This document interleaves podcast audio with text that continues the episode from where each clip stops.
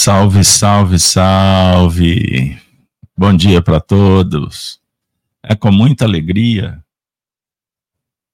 que estamos de volta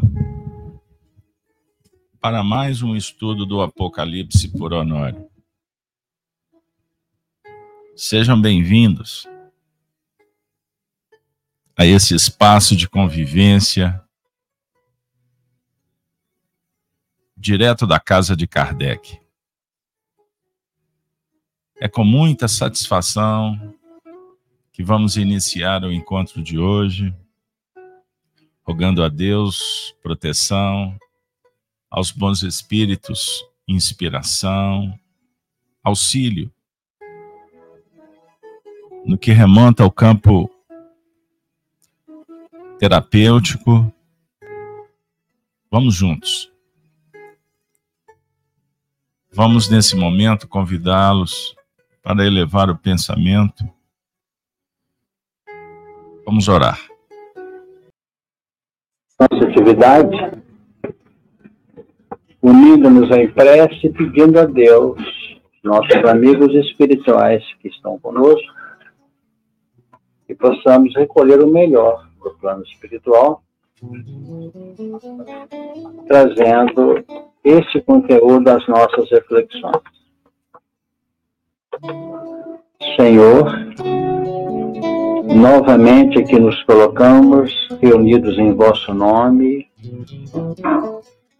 com aquela proposta de arregimentar informações suficientes à nossa caminhada com maior discernimento. Pedimos que tais valores nos sejam novamente acrescentados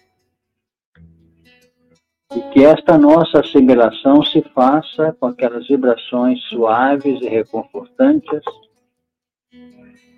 que nos dê, nos dê tranquilidade, segurança íntima, disposição para a grande empreitada reeducacional. Que vossas bênçãos, Senhor e Mestre, favoreçam a nossa intimidade e alcancem também os corações em necessidade. Que a nossa tarefa que se inicia tenha um transcurso feliz, garantindo-nos condições de atingirmos o momento de interrompê-la, esta tarefa, com alegria e a paz em nossos espíritos. Vamos iniciar a nossa atividade. Com muita satisfação. Vamos então iniciar o projeto de hoje, o estudo do Apocalipse por Honório. Hoje o encontro de número 71. O simbolismo dos 24 tronos e anciãos peço licença para iniciar com a vinheta do programa.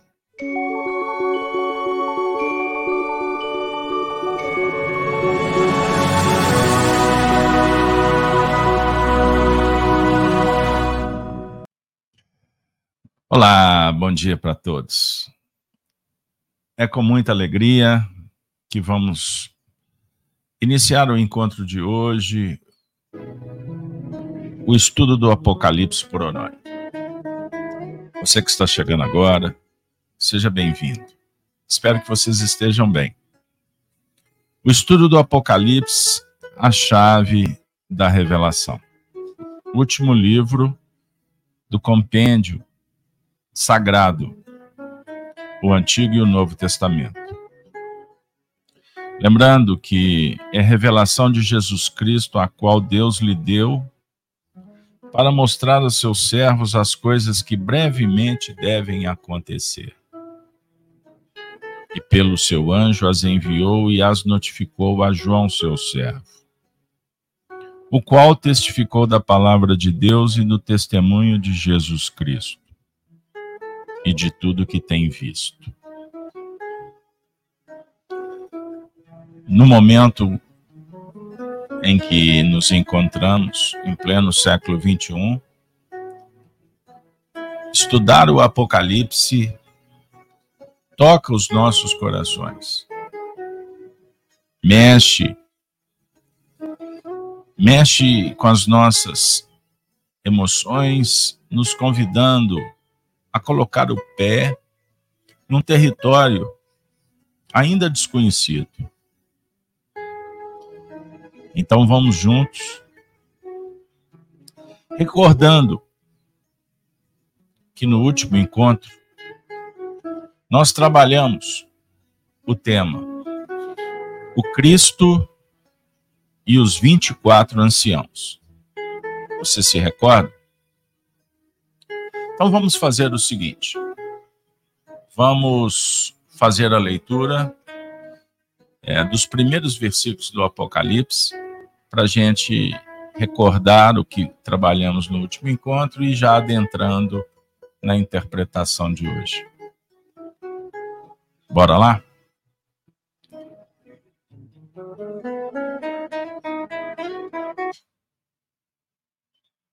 Vamos lá, primeiro versículo. E depois dessas coisas, olhei e eis que estava uma porta aberta no céu.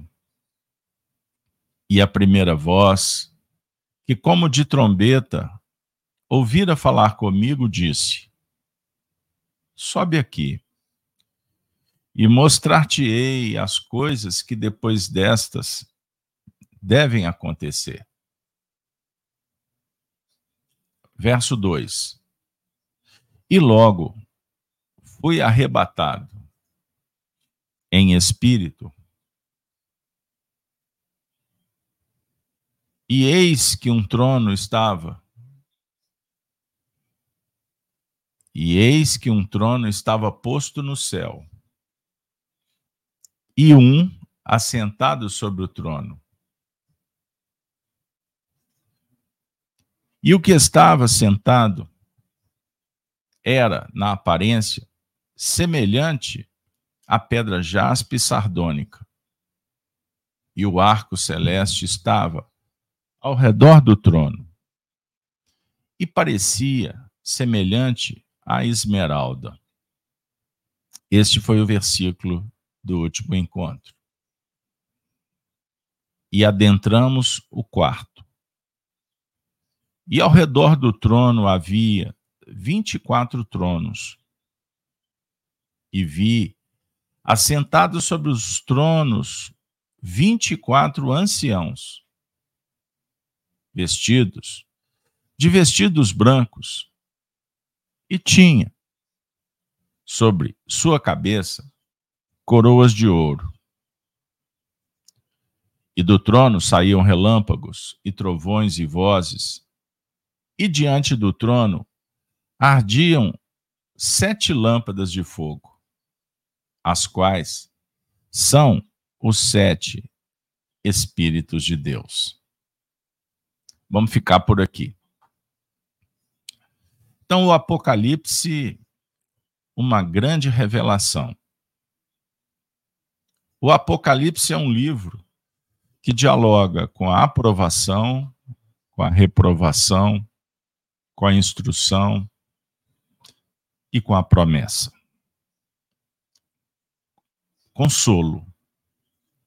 Uma dica para a vitória do espírito, no que remonta à individualidade, mas também à coletividade.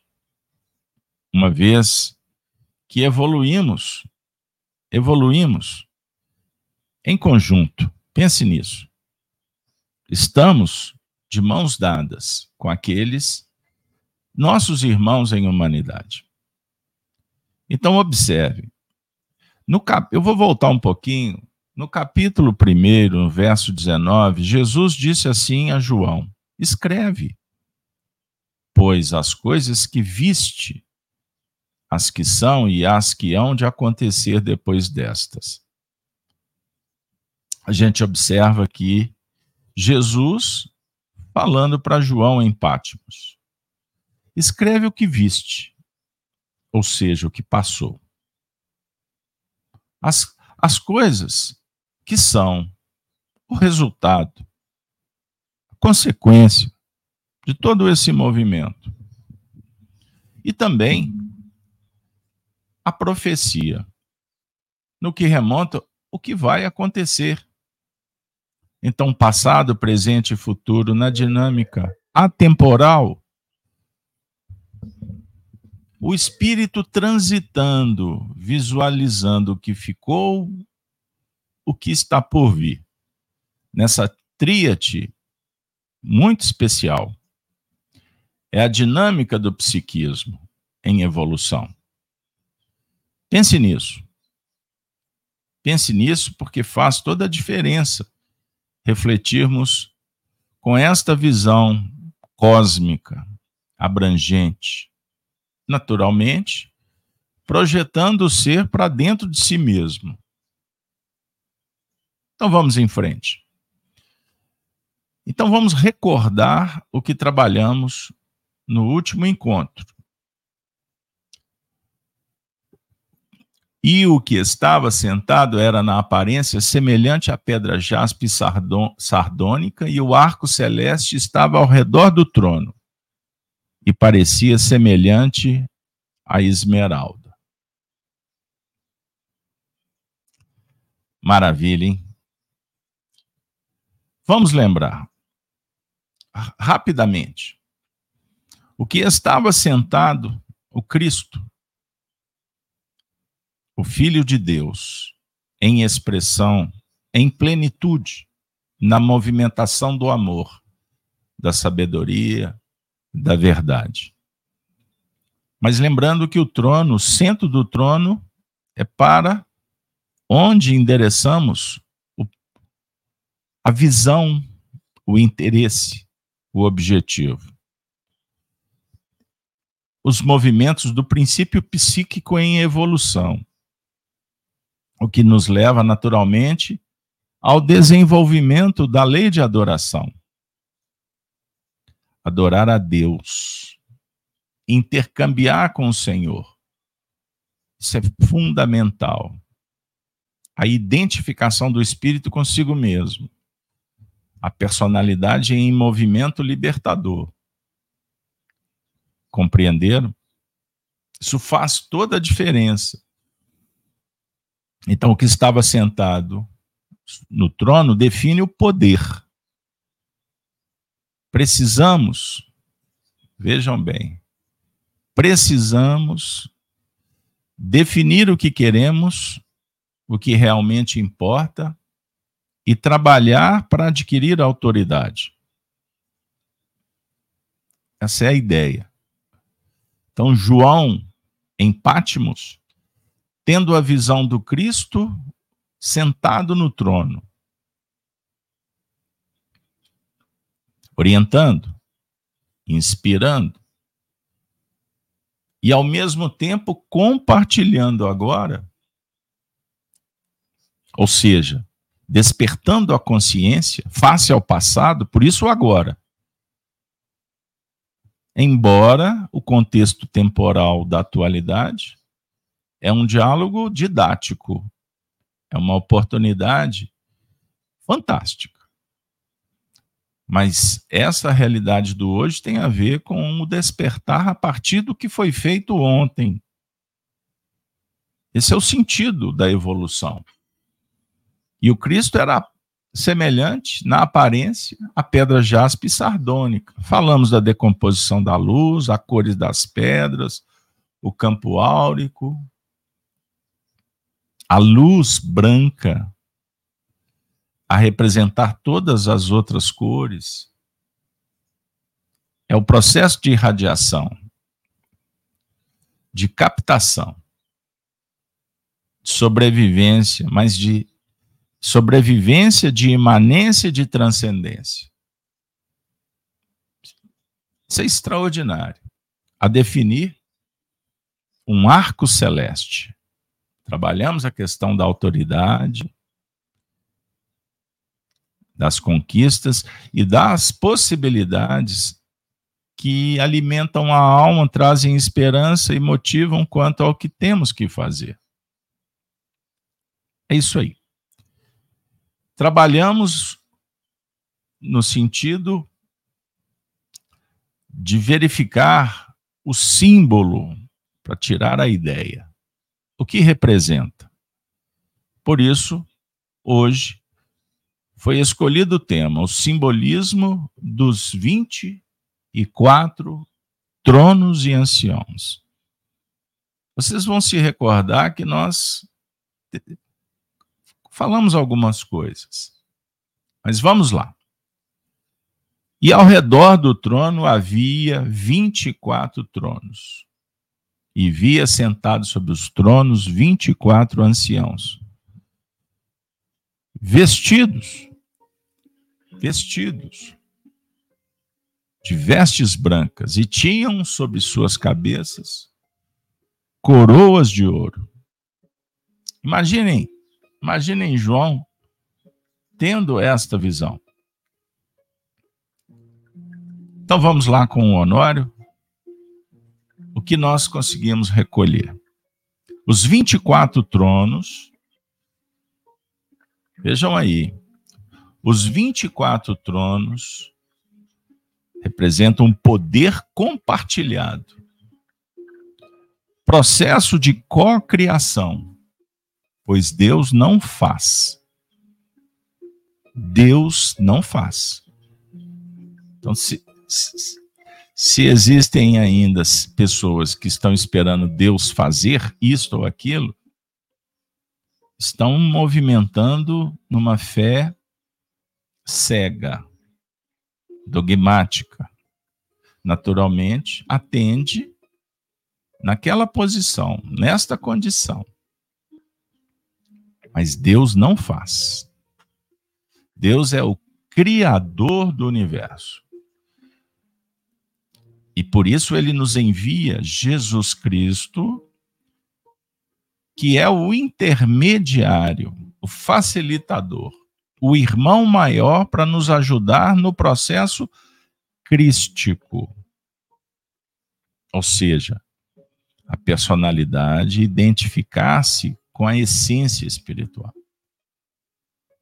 e fazer luz, despertando consciente responsável, abdicando, do, resignando, obedecendo e agindo, proagindo, não esperando as coisas virem chegarem de fora para dentro. Embora quando recolhendo, apreendendo. Então, este é o movimento. Lembram quando nós falamos das sete igrejas? O Apocalipse inicia com Jesus se apresentando, revelando, dando a tarefa, e depois ele diz para João: Vamos escrever, vamos comunicar. As sete igrejas a representar sete fulcros de irradiação crísticas, crística no planeta. Então, tem uma cartografia, tem uma geografia, tem todo um contexto político, social, interrelacional. Isso é muito importante. E para atingirmos aquela condição de entender espiritualmente, deslindado da matéria, vendo de cima. Perceberam? A beleza do processo? Então, os 24 tronos definem concessão do trabalho, recursos para elaboração. Para a elaboração. Para a construção. Então, o trono é um investimento que leva à conquista do poder. Poder sobre si mesmo. Poder espiritual. Compreenderam? A beleza do processo? Reconhecemos que não é simples. Mas estamos aqui com muito carinho, dedicação, empreendendo cuidando com carinho, percebendo que a essência é mais importante do que o produto bruto, a pedra que está sendo burilada. Então, temos que esperar para que das pedras Abraão, é? Abraão suscite filhos. Deus fale pelas pedras. Chegue nessa condição de sair do reino mineral atingir a plenitude do espírito imortal consciente.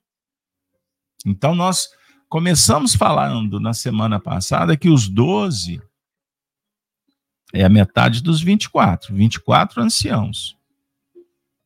Então, esses 24 do Apocalipse é um diálogo dos 12 do Antigo e do Novo Testamento, em dinâmica já muito bem elaborada. Então, 12 representa a universalidade. Lembram dos 12 signos? Dos doze meses, dos doze apóstolos, no contexto filosófico, doze indica universalidade. Pensem nisso. Universalidade. Então, Jesus está falando em Pátimos para João. João agora multiplica. Aí ele manda para sete cartas. As sete cartas vão multiplicar. Lembram quando Jesus chama os doze e dá uma missão? Pregar o evangelho? O que, que ele fez? Ele pegou os doze e dividiu em seis duplas. Ele mandou dois a dois.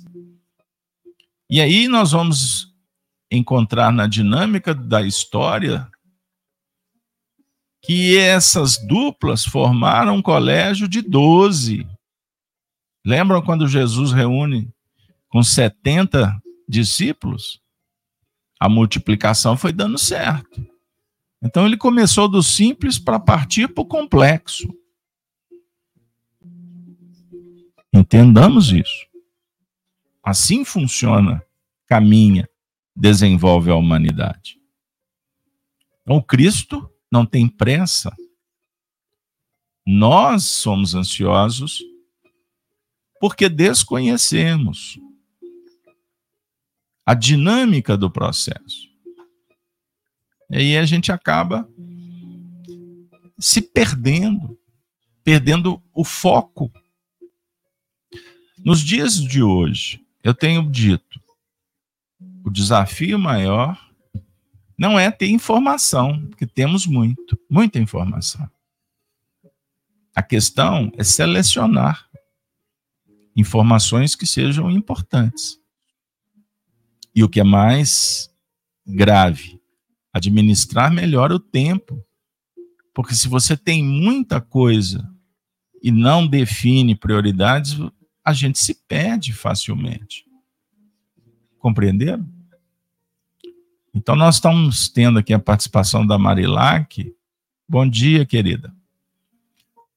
Simplificando, o Cristo é o espelho que reflete e absorve o que vem dos espíritos de acordo com a qualidade adquirida.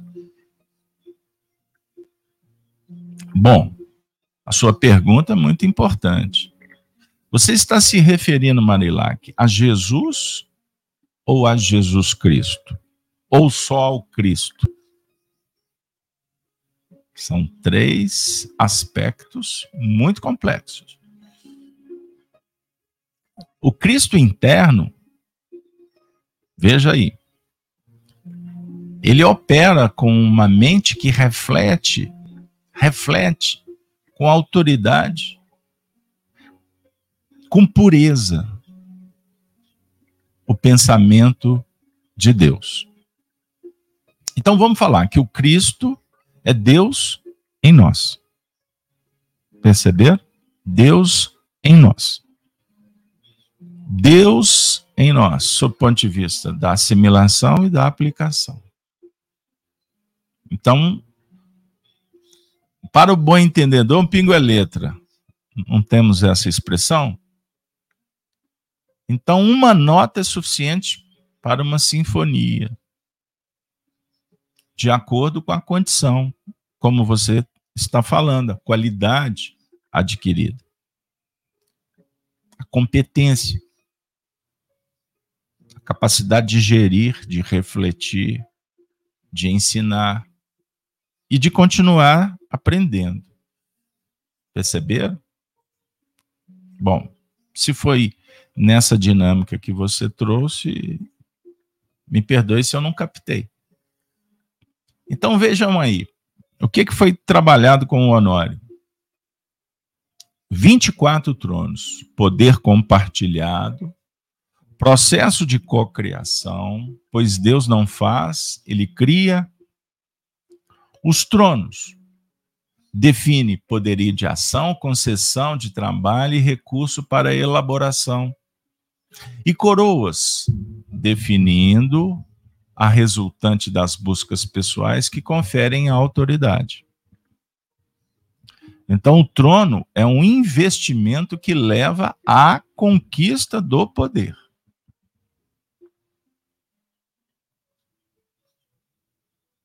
Marilac, obrigado, obrigado, facilitou, não é?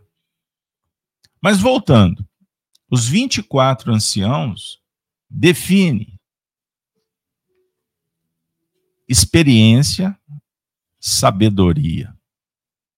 Experiência e sabedoria, gente. Olha que coisa. Os planos irradiadores do trono, que está dentro de nós. Síntese e abrindo a análise. Doze atendendo, doze atendendo gentios e doze atendendo capelinos ou judeus. O 12 indica universalidade do ensino e da aprendizagem pelas experiências reencarnatórias nos vários pontos do globo. Vejam que extraordinária ponderação. Então, eu, eu estava falando há pouco que Jesus chamou doze e fundou a escola cristã. Cristianismo não é uma religião ou mais uma religião. Cristianismo é um movimento crístico. Embora com denominações específicas diante da interpretação de cada um ou dos segmentos doutrinários. Mas não é interpretação relativista. É uma interpretação conforme a condição. Porque quando hoje em dia falamos em relativismo, na verdade é uma interpretação adequada, ajustada ao interesse egóico. Eu não sei se ficou bem, bem colocada a minha interpretação, que é extremamente rústica, primária, muito simplista, talvez, para alguns. Não importa. Eu estou tentando dizer que a relatividade, sem qualquer pretensão de trazer Einstein com a lei, mas auxilia todos nós a entender o tempo, espaço, energia e o posicionamento mental diante dos fatos. Ou seja, quando você pensa, o pensamento como nós, co-criadores, nós geramos um evento. E esse evento, ou seja, nós estamos dando forma no contexto temporal da ideia irradiada ou captada. A ideia criada ou captada, melhor dizendo. Porque a nossa mente é um espelho que recebe e que irradia. E esse movimento é um evento que vai gerar uma energia, né? Pensamento é energia. E essa energia tem direção, essa energia tem peso. O pensamento é energia eletromagnética. E a partir do, do pensamento, o mundo é co-criado e nós vamos lidar com isso, com as repercussões. Você é livre para pensar, mas escravo para administrar os teus próprios pensamentos. Perceberam? Então, os doze é a universalidade. Jesus formou uma escola. Lembra das doze tribos de Israel? Olha a dinâmica. Honório está fazendo uma ponderação sobre a dinâmica dos 24 no seu aspecto, vamos dizer assim, irradiador, os doze apóstolos. Mas ele fala também dos doze capelinos, que seriam espíritos em queda, rebeldes. Então, o 12 é a universalidade. Eu poderia falar que era seis para lá, seis para cá. Nós poderíamos trazer Allan Kardec falando da aristocracia. A aristocracia espiritual está no livro Obras Póstumas. Quando Kardec faz uma divisão entre os espíritos na Terra. Os espíritos que estão despertando em busca da consciência e aqueles que estão rebelando, sabotando o processo. Ou seja, impedindo pelos, pelos sentimentos egóicos que a luz irradie. A ideia é essa. Então Jesus forma uma escola de 12, mas sabendo que esses 12 têm que que trabalhar com um outro grupo.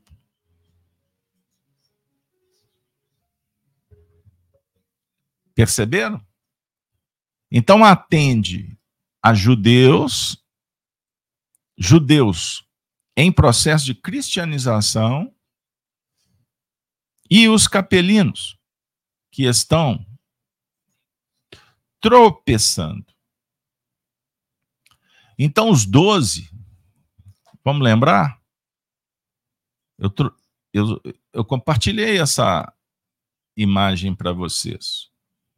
O Honório citou, falando dos doze, Mateus 4,16 e Isaías 9,12.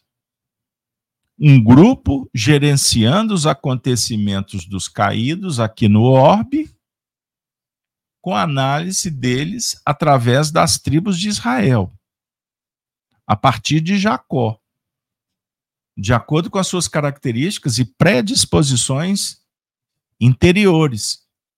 E ao outro e a outros relacionados com o grupo em formação aqui na Terra.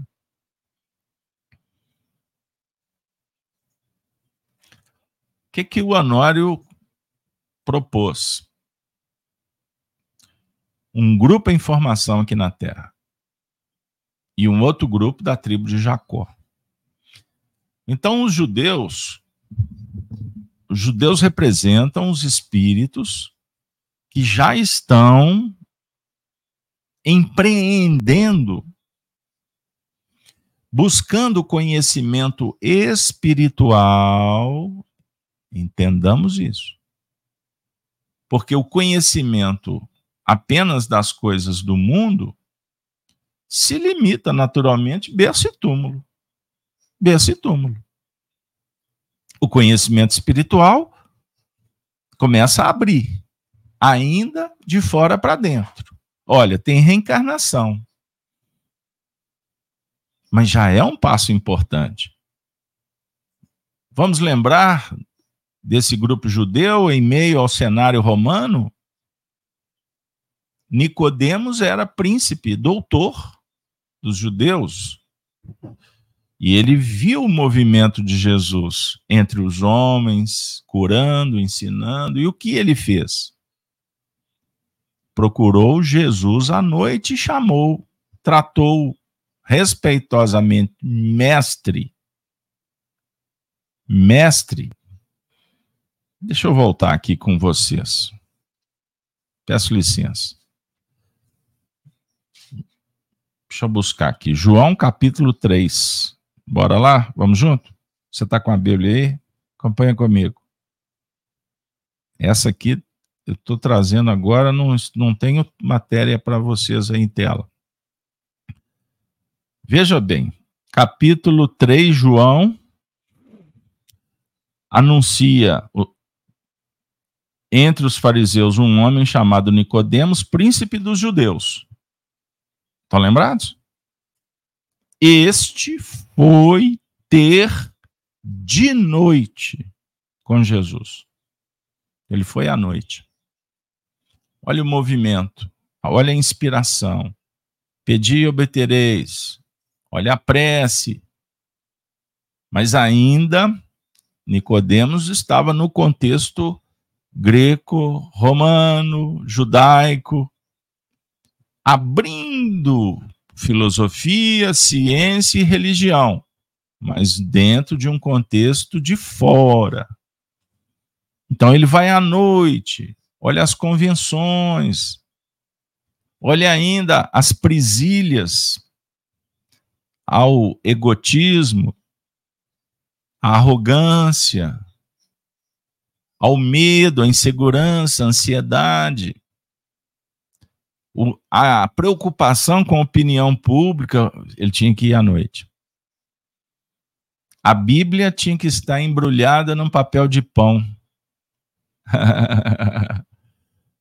Agora eu fiz uma, uma viagem no tempo. É, não, o pessoal não pode saber que é uma Bíblia. Não, religião não. Eu vou à missa escondido. Compreenda? Ou então eu vou à missa para me apresentar para Deus. Depois, Deus, virei as costas.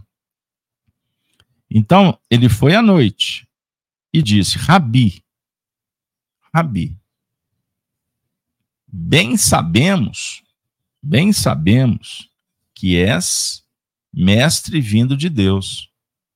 Porque ninguém pode fazer estes sinais que tu fazes se Deus não for com ele. Jesus respondeu e disse-lhe: Na verdade, na verdade te digo que aquele que não nascer de novo não pode ver o reino de Deus.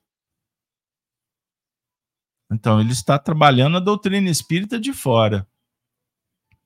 Ele está dizendo assim: olha, pessoal, tem reencarnação, tem mediunidade. É necessário ir e vir, voltar, tornar a nascer. Tal é a lei. O indivíduo está lendo ainda o livro que é o Espiritismo, Principiante Espírita. Ele está lendo o livro dos Espíritos querendo resposta imediata. Ele está buscando o Evangelho segundo o Espiritismo, tentando encontrar consolo, remédio e se livrar do problema. Céu e inferno não, é muito filosófico. Gênesis, ah não, muito científico. É o espírita que está interessado nas hecatombes do mundo, se vai ter realmente apocalipse now, terceira guerra mundial. É o espírita que está gastando um tempo todo aí interessado com os controladores do mundo, a força dragoniana, que é justo saber, tá? Não estou dizendo para ser alienado.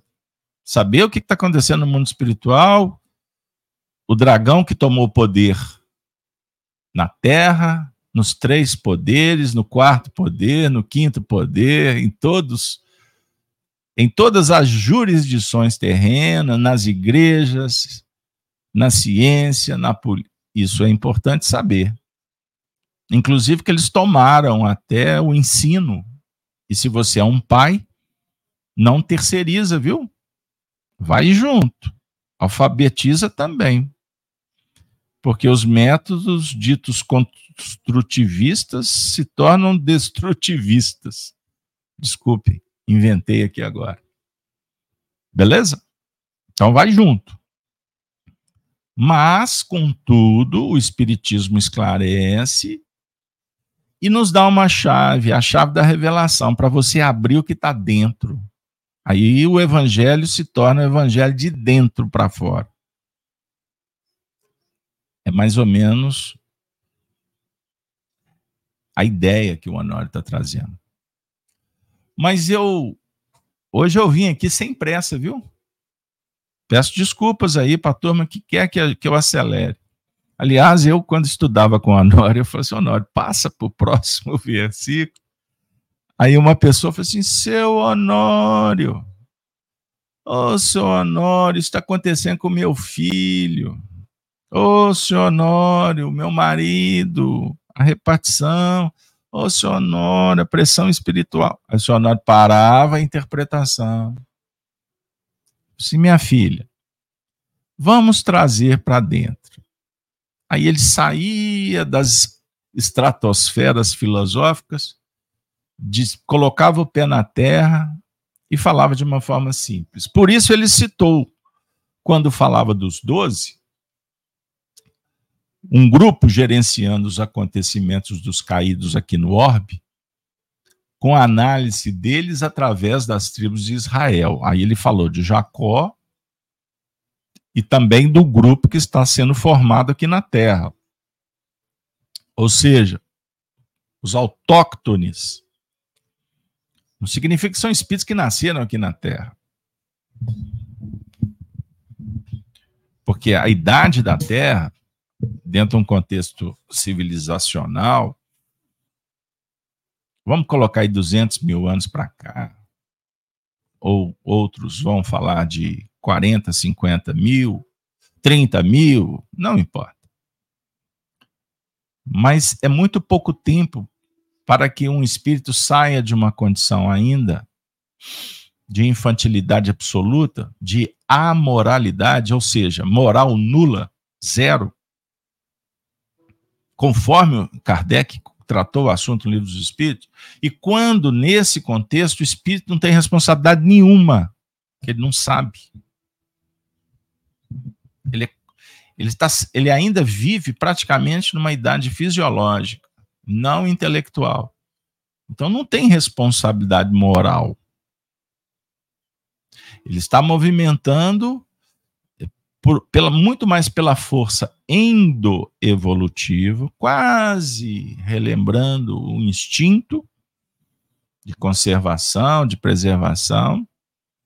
E nessas faixas, como os animais, existe a atuação dos co-criadores, que em nome de Deus auxiliam os seres.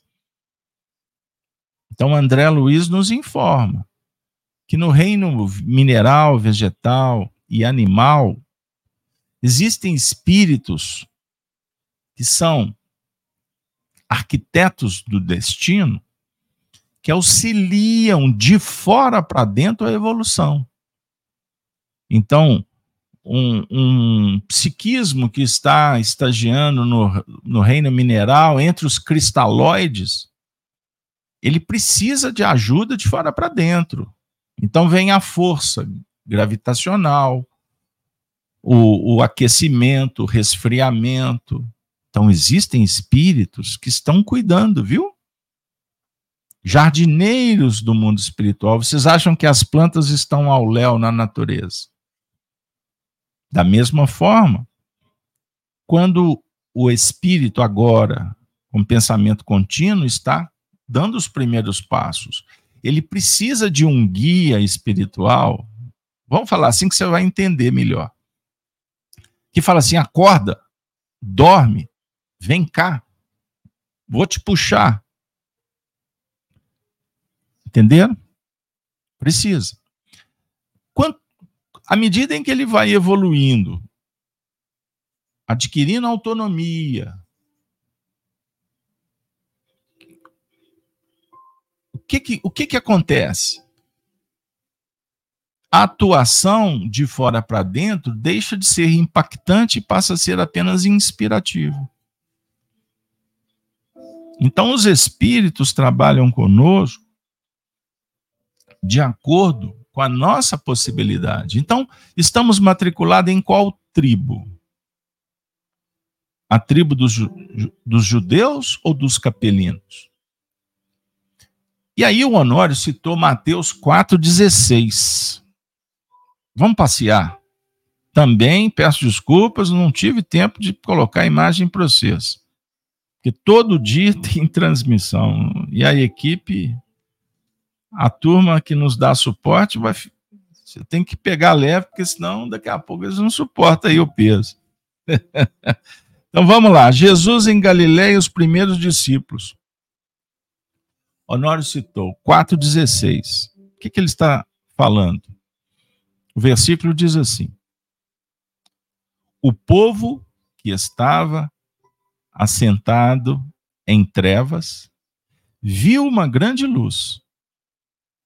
E aos que estavam assentados na região e sombra da morte, a luz raiou. Mas ele citou também Isaías 9:2. Por que ele citou Isaías 9:2? Eu vou ler para vocês. O povo que andava em trevas viu uma grande luz, e sobre os que habitavam re... na região da sombra da morte, a luz resplande... resplandeceu a luz. Mesma coisa? Não. E o povo está querendo rasgar a Bíblia e escrever ela de novo, hein? Diz que a Bíblia está cheia de erros, preconceitos. O pauta complexa do dragão. Mas vamos lá. Prestemos atenção. Vocês observarem como que o estudo do evangelho é extraordinário e como os textos estão numa harmonia perfeita. Para alguns espíritas, estudar o Antigo Testamento é uma aberração, né? Vamos lá. Isaías, o profeta. Ele está profetizando o Cristo. O momento histórico, o despertar da consciência.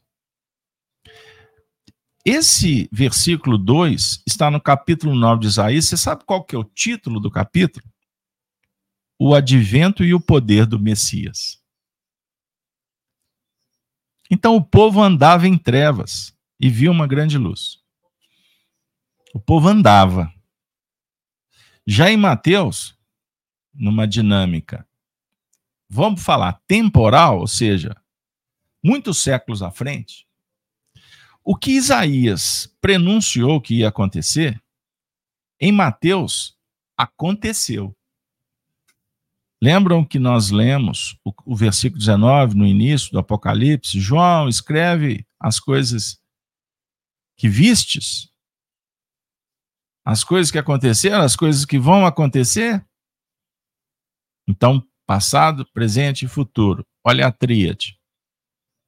Então, lá atrás, o povo andava, o povo aqui estava sentado. O povo andava, o povo movimentava. Uma evolução natural. Tá? O povo andava e os profetas faziam com que eles recordassem dos primórdios, Abraão, Isaac, Jacó.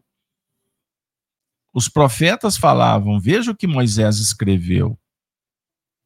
Olhe para a consciência e peregrine, peregrine.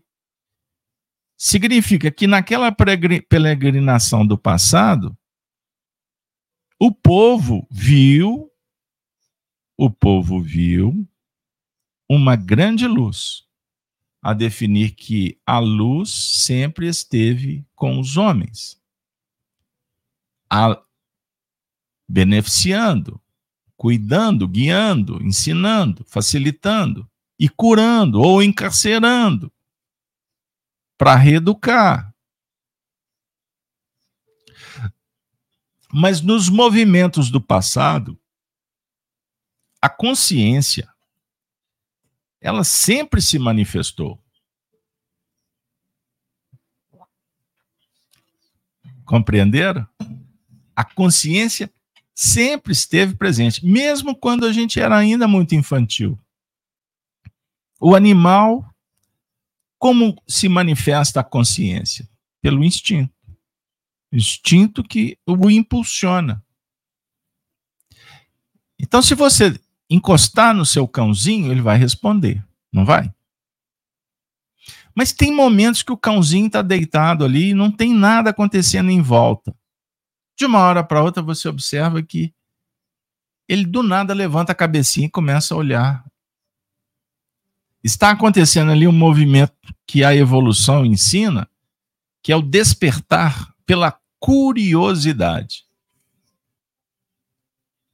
Então, hoje, nós estamos vindo ao estudo do Apocalipse com essa visão evolução. Curiosos? Não mais, mas conscientes que podemos recolher elementos. Mas viemos, movimentamos, pedi e obtereis. Então, lá atrás, andávamos, andávamos, andávamos. E aqui com Mateus, a luz está aqui. A luz chegou. Agora, vejam que esse versículo é suficiente para a gente ficar aqui até meio-dia. O povo que estava sentado, eles andaram e chegaram e se assentaram. Concordam? Assentaram, pararam, estacionaram na estação da vida. Viu uma grande luz. E aos que estavam assentados na região e sombra da morte, a luz raiou. Se você ler isso rápido, você não vai entender. A Marilac está tá dizendo assim: Marilac, vou dar um, um break, porque eu acho que a sua frase é importante aqui para gente. Gratidão é emocionante. Parafraseando a canção, o povo de Deus no deserto andava e à sua frente Jesus caminhava. Também sou teu povo, sou teu povo, estou nessa estrada. Isso aí. Então, ela deu um toque aqui poético, artístico no nosso estudo. Muito obrigado, querido. Mas deixa. Vamos lá.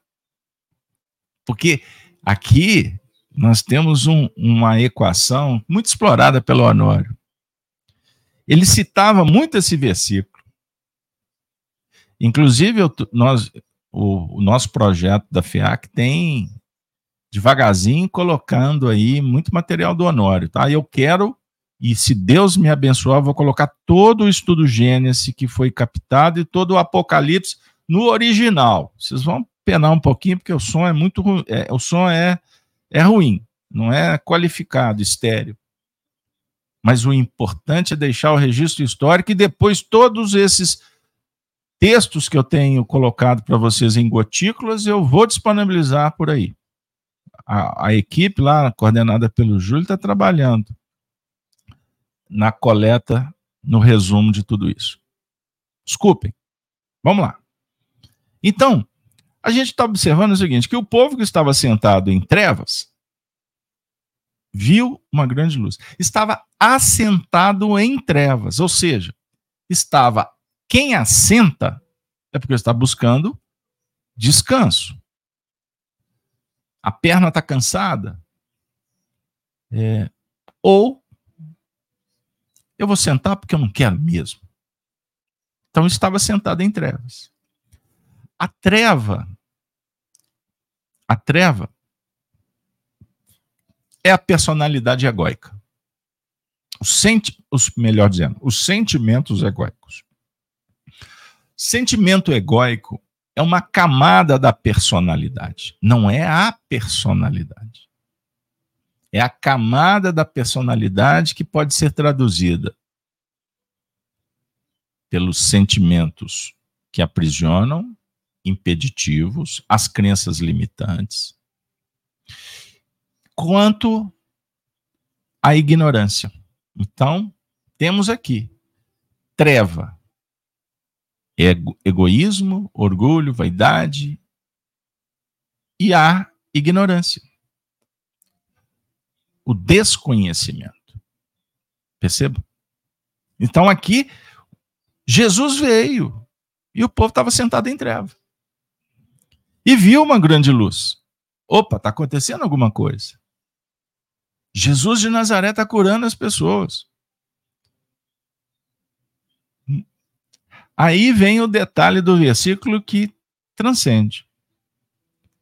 E aos que estavam assentados na região e sombra, não é na treva, e sombra da morte, a luz raiou. Então, vejam bem sob o ponto de vista histórico, sociológico, antropológico. Essa condição dos que estavam assentados na região estavam próximos, estavam à beira, na margem, sombreados pela morte, em queda, em busca do soerguimento. Dores da alma, súplicas, miséria, mas apresentando aquela condição de se movimentar para que a luz pudesse raiar. Porque não adianta você só ver a luz. É fundamental que a luz possa partir também de você. É a busca honesta, sincera, transparente. As portas vão se abrindo. Perceberam? Bom, me desculpem, né? Eu fiz a associação porque o Honório deu essa dica e compartilhei com vocês. Mas o interessante, porque com Abraão temos a linha de convergência, de interação entre as duas massas de espíritos. O Honório citou Ismael, filho de H, escrava, simbolizando escrava dos valores humanos. E Isaac, filho de Sara, que é de Capela. Processo culminou em Jacó com a formação das tribos e a Isaú, o Isaú terreno e a outra área de formação. Lembram da história? Abrão casou com Sara. Mas Sara era estéril. É isso? Estão lembrados? Ele tinha na vida dele Agar. que era uma escrava. E com ela ele tem um filho, porque não tem o filho com Sara. Então nasceu Ismael. O que, que acontece 12, 13 anos depois? Sara fica grávida e vai nascer Jacó. Opa, Hein? Vai nascer o filho legítimo, o que vai ser o pai, o pai das tribos, o herdeiro de Abraão. Perceberam? Então nós temos nesse cenário cenário histórico nasce Isaac. Não é isso? Isaac. Isaac, depois Jacó. Então Isaac era filho, era filho legítimo, ou seja, filho daquela que ele era casado. Ismael era filho fora do casamento. Vamos dizer assim. Lembrando que na época a tradição oportunizava que o rei tivesse outras mulheres no, no harém e etc. Mas o que nos importa aqui é o cenário simbólico do processo. Então, Ismael representa aquela nossa condição de sermos filhos do contexto social, das convenções, filhos dos valores meramente humanos. No caso de Isaac, Isaac é, é o filho que foi anunciado por Deus que viria.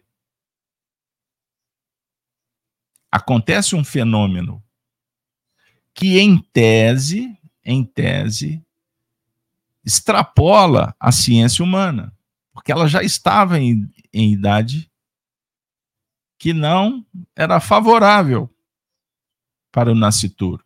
Como aconteceu, por exemplo, no nascimento de João Batista. Estão lembrados? Ah, pessoal, tem muitas coisas que a gente passa batida e não pega, não consegue captar. Então, com isso, vejam aí, Ismael e sua mãe Agar, ou Agar, com o nascimento, o crescimento da criança Isaac, Sara solicita, exige que o marido dispense, tire da tribo, mande embora Agar e o seu filho, porque ela temia que Ismael, que era mais velho, tomasse o poder, o trono. Foi essa a situação. Abraão ficou constrangido, mas a pressão ele cedeu. Expulsar mãe e filho no deserto era o mesmo que assassiná-los. Mas a circunstância favoreceu e eles conseguiram sobreviver. E daí eles foram abraçados, foram recolhidos. Ismael cresceu e como um espírito de liderança, mais à frente ele se tornou um líder e formou a sua tribo. E essa tribo foi se multiplicando. Então, desse contexto histórico, que a gente está trazendo para, tra para essencializar, o que, que aconteceu? Surge a grande nação dos chamados ismaelitas. Hoje em dia, a nação árabe. É, pessoal. O interessante, porque depois de crescido, e quando também é, Ismael se estabelece, porque ele era bem mais novo, eles se tornam amigos. Eles não eram inimigos. Ou seja, os dois estavam bem à frente dos seus da condição humana, dos interesses egóicos. No caso de Agar, da postura de Abraão, não é mesmo? E eles estão em outro patamar. E aí surge dois grandes braços. Que, diga-se de passagem, hoje nós podemos visualizar em nível de estruturação, isso aí é uma interpretação da minha responsabilidade, eu não escutei em lugar nenhum, porque daí nós temos hoje, no século 21, o maior percentual de habitantes do planeta, embora com a chegada de muitos espíritos que precisam de atendimento, porque são capelinos em queda ainda, até hoje. Perceberam? Mas as almas rebeldes que perdem oportunidade, conforme ensina Kardec, estarão sendo retiradas da tribo do contexto do planeta. Porque tripudiam, guerreiam, assumem a conduta do dragão que foi previsto e, naturalmente, terão que evoluir em outros em outros habitats. Da mesma forma que os capelinos saíram, a raça adâmica foi degradada para a terra, estes serão encaminhados para outros hospitais, escolas, cárceres. Outros mundos. Mundos primitivos. Para se desenvolverem ou moralmente auxiliando o desenvolvimento tecnológico, científico dos ismaelitas destes mundos, das almas em formação, em com necessidades de desenvolver socialmente. Perceberam? A evolução não para. Então, esse sentimento que muitas vezes nos visita, aqueles que não possuem informações do Espiritismo, a chave da revelação, tem uma sensação que o mundo nosso, o mundo material, terreno, está no fim que tudo vai acabar. Seja por uma guerra atômica, seja por um, um acontecimento, uma catástrofe cósmica. Aí as pessoas ficam em interpretações é, que não têm qualquer sentido prático. Embora, se houvesse, se acontecesse uma calamidade em que a Terra a população fosse dizimada, ela seria, na verdade, retirada daqui, mas levada para outra vida, para um outro cenário. Então, o mundo, a nossa evolução não se limita ao mundo material. Esse é o ponto extraordinário para a gente entender o porquê dessa lógica que o Honório trouxe. Perceberam? Então nós temos ainda o Honório citando Romanos capítulo 11, versículo 11. Posso? Ou vocês querem que eu passe para frente? Puxa vida, tem, eu estou achando que esse estudo vai, vai perenizar para a semana que vem. Então, Romanos 11, 11. O futuro de Israel. Estuda em casa. Eu não vou ler todo o texto, porque é longo. Aliás, eu já fiz esse trabalho no estudo das cartas de Paulo, está aí na rede, no canal Gênesis. E em breve estou voltando com Paulo, hein, gente? Quarta-feira. Em breve. Vamos lá. 11 11. Paulo diz assim: falando da queda da raça adâmica. Porventura tropeçaram para que caíssem? De modo nenhum. Mas pela sua queda veio a salvação dos gentios, para os incitar à emulação. E, se a sua queda é a riqueza do mundo, e a sua diminuição a riqueza dos gentios, quanto mais a sua plenitude. Porque convosco falo, gentios, que enquanto for apóstolo dos gentios, glorificarei o meu ministério, para ver se de alguma maneira posso incitar a emulação os da minha carne e salvar alguns deles. Que sensacional, Paulo está dizendo. Tropeçaram para que caíssem? Não. Não estava escrito. Ninguém tem a vocação de cair. O que nos faz cair é o sentimento egóico, é a ilusão, é a ignorância, a rebeldia, a vitimização, a mentira. Aliás, recebi ontem um vídeo muito interessante sobre os efeitos da mentira. Procurem aí no cérebro a massa cinzenta que nós vamos constituindo. E depois a mentira passa a ser automatizada. Então existem pessoas que mentem porque se condicionaram a isso. Já ouviram um político dizer que, que mentem porque o povo gosta da mentira, que acreditam na mentira? E repetir a mentira faz com que ela se com que essa mentira se torne verdade? Então existem pessoas no mundo que só sabem mentir.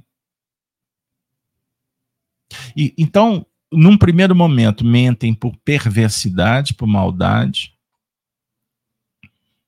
mas depois entra no piloto automático. Aí trabalha numa área da mente, com repercussão cerebral, por um ato reflexo. Outro dia me perguntaram, mas como, Carlos Alberto, determinada fonte, a capacidade que tem de mentir? Eu disse, sem agora a informação que eu tenho. Índole. Caráter. Mas temos agora a explicação da neurociência, que também, na verdade, é uma dinâmica científica do que vem da causa, ou que a causa, porque a causa gera o efeito, o efeito a repercussão. E quando egóica, reparação. É um processo da expiação, inevitável. Então, Paulo está falando que a queda significa ajuda. Não que o indivíduo tinha vocação. Tropeçaram para que caíssem? De modo nenhum. Mas pela queda veio a salvação. Os capelinos vieram, a raça adâmica veio para o planeta chegaram aqui, poxa, que ambiente é esse? Vamos ter que inventar o fogo, a roda. Vamos começar tudo de novo.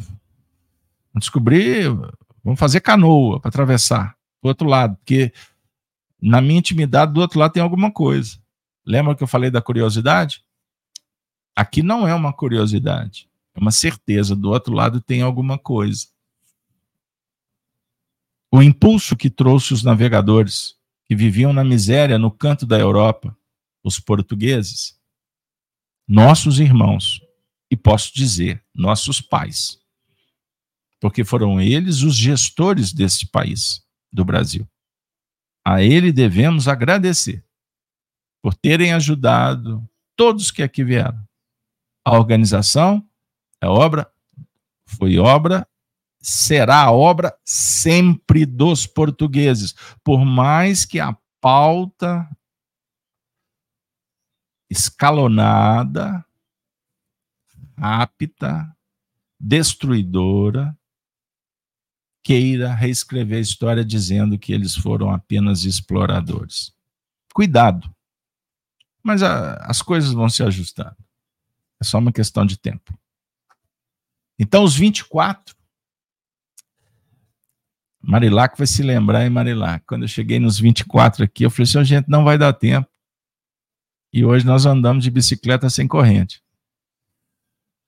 Os doze genuínos da terra e os doze exilados, reunidos no abraço de Abraão, somando-se e reunindo-se, formando um doze com legitimidade, a caminho de três Vou colocar em tela para quem quiser anotar depois, tá? Porque o tempo está indo. Então, formou 12 a caminho de 3. O que, que o Honório está falando? A tríade, a trilogia, informação, formação e transformação. O processo do, do despertar da consciência passa por esse tripé. Primeiro, a informação. Depois, a formação. É o processo de educação. Educação é a formação de hábitos. Entendam bem. Informação para que o indivíduo tenha elementos. Então você foi alfabetizado. Lembra das sílabas? Vamos à família das sílabas? Porque o indivíduo já aprendeu a falar. E a ciência hoje explica que aprender a falar ouvindo é muito fácil. Em, no idioma sugerido, apresentado. Não é mesmo? Agora, aprender a escrever, você trabalha com outro lado do cérebro. E aí, o que, que o desconstrutivismo apresentou por aqui? Embora não tenha sido aplicado na fonte que gerou essa ideia esdrúxula. Pôr a criança para aprender apenas vendo, ouvindo, e não utilizando do método que deu certo para muitas gerações. Vocês entenderam o que anda acontecendo por aí? E outra coisa, não pode repreender, ou seja, não pode dizer que a criança está errada. Entenderam o dragão? Então, informação, formação, precisa de método. Método é o caminho. Pedagogia, são os recursos, a técnica para percorrer o caminho. E também o processo de transformação, que é constante. Mutação. Transformar. E aí, na sequência, eu poderia dizer, então, nós temos um, um processo que tem quatro elementos fundamentais. Eu insiro aqui a transcendência. Então, informação, formação, transformação e transcendência. Porque você pode transformar dentro de um contexto básico. Mas a transcendência no sentido para além, muito além. Que representa, então, a linha dinâmica da evolução, formando a unidade. Esse ponto aqui que o Honório era um grande professor. O ciclo 1, 2, 3, dentro da experiência setenária. Sete, evolução, semana, estão lembrados? Então o 12 aponta-nos isso. Vejam o símbolo. Um, dois, é o 12. Unidade, dualidade. Somando-se, 1 e 2 dá 3. Dentro do ciclo de 12, temos 4. 4 vezes 3, 12. Então a base dessa conta é o 4. Quadrúpede. Onde se assenta a evolução. Como em Gênesis 2:10, anota aí. Gênesis, Moisés, capítulo 2, versículo décimo. Nós temos quatro rios. Aqui, os quatro animais se repercutem nos 24 anciões, cada um sugerindo uma tendência. Perceberam? Então, os 24 representam o abraço dado por Abraão, já comentado. Entre os elementos autóctones que se distribuem numa linha de 12, no campo universal. E os elementos exilados, que se distribuem em 12 tribos. 12 faixas perfeitamente diferenciadas definindo predisposições, áreas de aptidão. Isso na sua intimidade, pensa nisso. Áreas de aptidão. Doze faixas perfeitamente, perfeitamente diferenciadas.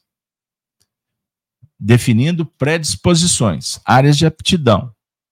Doze em progressão que recebe enxertia de 12, já com experiências bem mais ampliadas.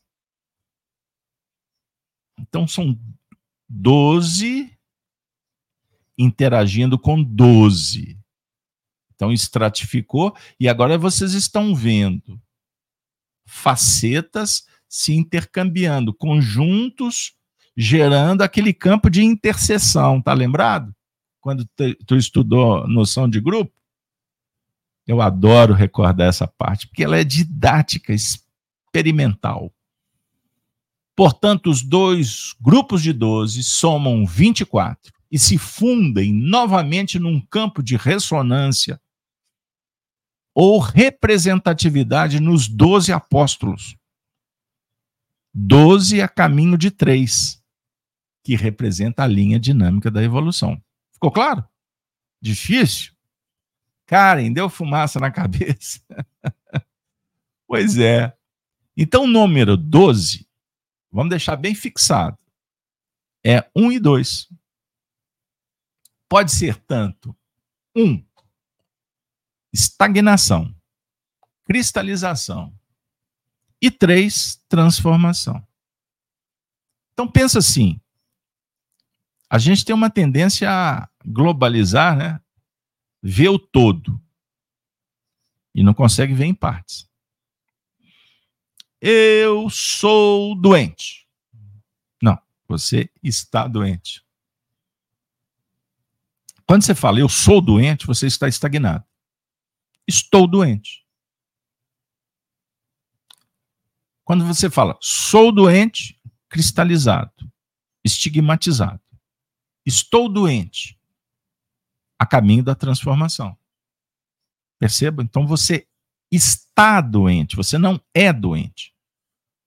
A dinâmica simbólica de um, estágio no plano espiritual. E dois, reencarnação. Três, retorno ao mundo espiritual. Nascer, morrer, tornar a nascer.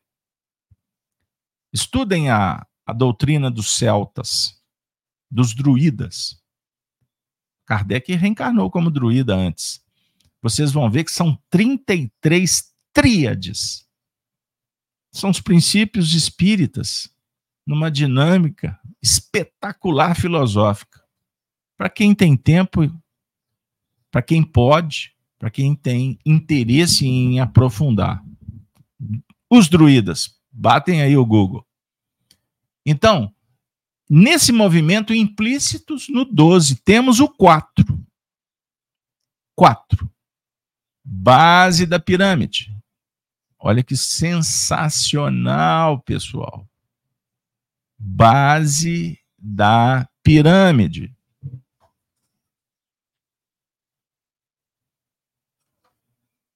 Voltei. Base da pirâmide.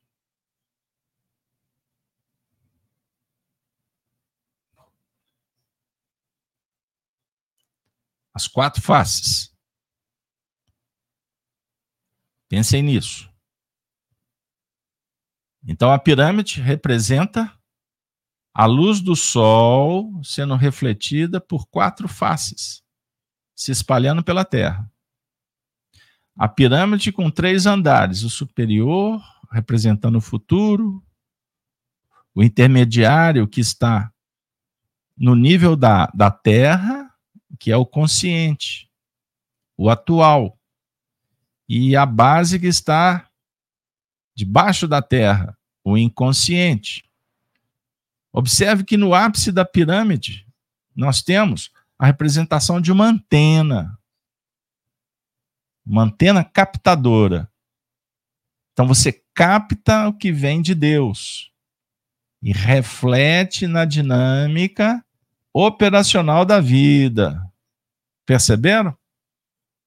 Ah, então o 4 ele é muito importante para nós. Então o, o sol surge no quarto dia.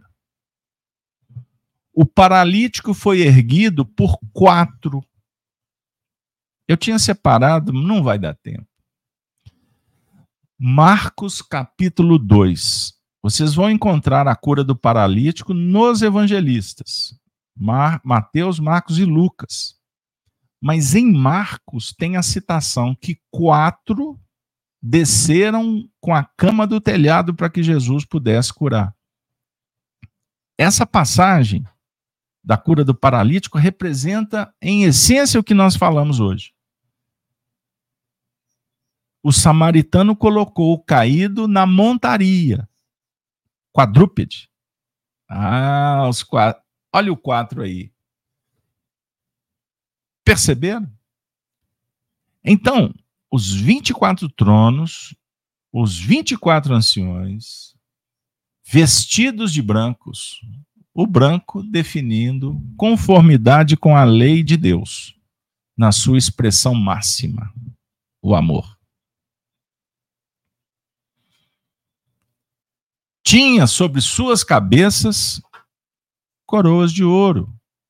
Olha que maravilha. Coroas de ouro. Qual é o símbolo? O ouro, metal nobre. O coroamento conquistado pelo mérito. E o trono? Para concluir, define o poder conquistado. A coroa é a outorga do poder e o trono a conquista do poder.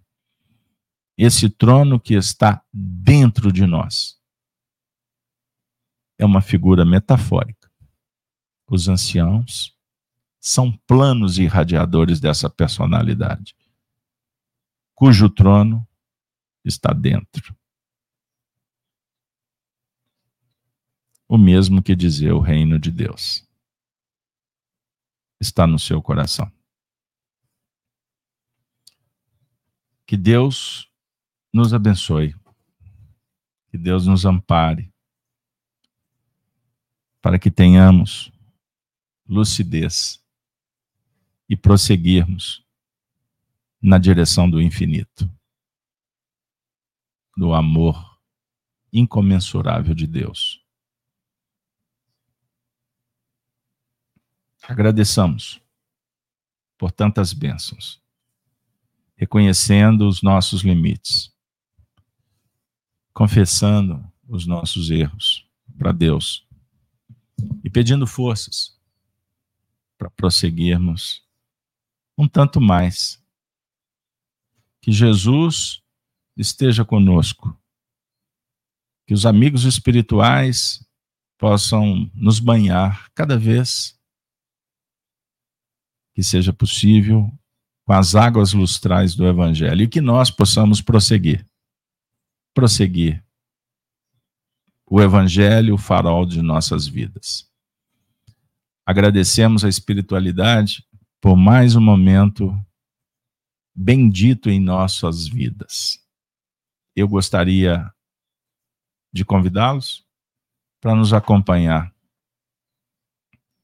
na prece final e eu convido para estar conosco mais uma vez o nosso querido amigo Honório.